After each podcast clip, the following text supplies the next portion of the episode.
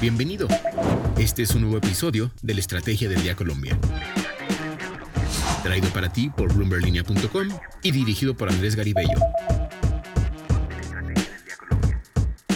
Es viernes y vamos a hablar sobre los avances que ha tenido la integración de las bolsas de Colombia, Santiago y Lima y los beneficios que tendrá para los inversionistas. Además, hablaremos sobre la regulación que se mueve por el mundo cripto y la caída del dinero de Venture Capital que llega a América Latina. Soy Carlos Rodríguez y les doy la bienvenida a la Estrategia del Día, Edición Colombia. Voces Bloomberg Línea. La posibilidad de acceder a más acciones y que incluso los costos para entrar al mercado de valores sean aún más baratos son algunas de las ventajas que tendrá la integración entre las bolsas de Colombia, Santiago y Lima. Ayer, los directivos de las tres compañías tuvieron su primera reunión presencial y anunciaron que el proyecto continúa avanzando para que sea una realidad. El próximo paso, según dijeron, será la constitución del holding financiero que integrará a las tres compañías, así como el desarrollo de las condiciones operativas y de regulación para que pueda funcionar a finales de 2023. Para Juan Pablo Córdoba, CEO de la Bolsa de Valores de Colombia, este proyecto puede ser un símbolo de la reactivación económica de la región después de la pandemia. Esta iniciativa lo que hace es que profundiza la integración económica entre los países y mejora la calidad de vida de todos los participantes. Entonces, creeríamos que esta debería ser una bandera precisamente de la reactivación económica eh, post pandemia de la región.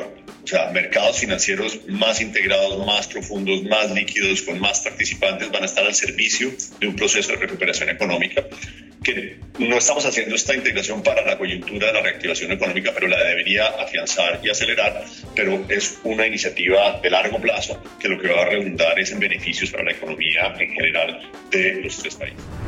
Pero además de esto, ¿qué puede significar para los inversionistas? Así lo explicó José Antonio Martínez, gerente general de la Bolsa de Santiago de Chile. Significa en la práctica que un inversionista hoy día opera en Colombia, Perú, Chile requiere tres conexiones, requiere tres intermediarios. Esto podría ser a través de un intermediario, una única conexión, un único fin de información. Por tanto, vemos que hay ahorros significativos para la operación del mercado a nivel de, de inversionistas. Los intermediarios van a poder ofrecer servicios en los tres mercados, siendo intermediarios de un único mercado, naturalmente para sus inversionistas locales los emisores van a poder hacer oferta pública también en los tres mercados, estando inscritos solo en uno de esos mercados. Por tanto, este es un proyecto que vemos que todos ganan ¿ah? y naturalmente ganan los países, ganan eh, los mercados de capitales son esenciales para el desarrollo económico de los países, para el bienestar de la población, facilitan el proceso de ahorro, facilitan el proceso de inversión. En los beneficios también insistió Juan Pablo Córdoba. Hoy hay una conectividad que te permite llegar siendo inversionista en un país a comprar los activos que están disponibles en ese país. Esta integración que lo que va a hacer es construir un mercado único, lo que le va a dar es precisamente al intermediario la facilidad de que con una sola conexión puede ofrecer a sus clientes los productos de todos los, de todos los países, de tal manera que se va a ampliar eh, casi que automáticamente para los eh, inversionistas de cada uno de estos países el abanico de oportunidades de inversión y lo mismo para los intermediarios. Los intermediarios que ofrecen estos servicios, los corredores de bolsa, los, bancos, los demás participantes del mercado, pues van a poder ampliar la gama de productos y servicios para sus clientes y creo que ahí hay una, una gran ganancia para los participantes del mercado. Entonces, es sin duda una oferta de valor que es ganadora, como mencionó José Antonio, para todos los actores del mercado va a ser más barato, digamos, menos costoso, menos, menos costosa la inversión para dar acceso a estos nuevos productos. De ahora en adelante, el trabajo estará soportado por un equipo de 45 ejecutivos de las tres bolsas, así como la conformación de 11 mesas de trabajo para seguir adelante con la integración. Lo que debes saber. Ahora, tres datos para comenzar este viernes. El primero, la TRM amanece en 3.833 pesos con 34 centavos. El segundo, un reciente encuentro entre el Instituto Nacional de Aeronáutica Civil en Venezuela y representantes de Avianca aumentó las expectativas de que se reactive la ruta que conectaría nuevamente por vía aérea a las dos naciones.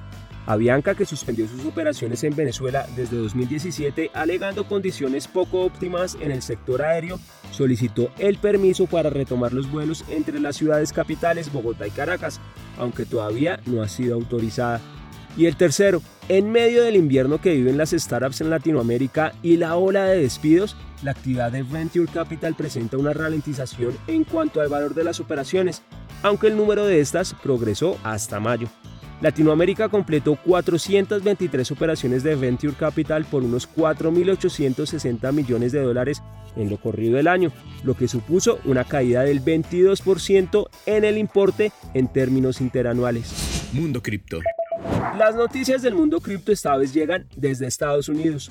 Por un lado, en el Senado de ese país presentaron un proyecto de ley que busca reforzar las normas relacionadas con el cumplimiento de las sanciones, la supervisión de las llamadas monedas estables y el uso de la energía. La legislación es uno de los intentos más ambiciosos de regular esta clase de activos. Entre las medidas que se aprobarían está un requisito de que los emisores de monedas estables mantengan el 100% de las reservas y revelen públicamente los activos que respaldan su token.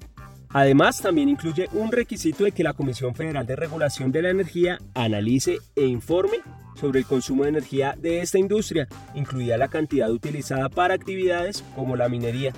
Por otro lado, y al margen de este proyecto de ley, la Comisión de Bolsa y Valores de Estados Unidos está investigando si el marketing de la stablecoin Terra, antes de su colapso el mes pasado, violó las normas federales de protección de los inversores, según informó Bloomberg News. Para seguir al tanto del mundo de la economía y de los negocios, los invito a que visiten bloomberglinea.com y a seguir nuestras redes sociales. Suscríbanse a este podcast y regístrense a nuestra newsletter diaria Línea de Llegada para conocer el cierre de los mercados. No olviden que acá está la información independiente que une a América Latina. Feliz descanso y nos escuchamos la próxima semana. Esta fue la Estrategia del Día Colombia dirigido por Andrés Garibello, producido por Arturo Luna y Daniel Hernández. Que tengas buen día.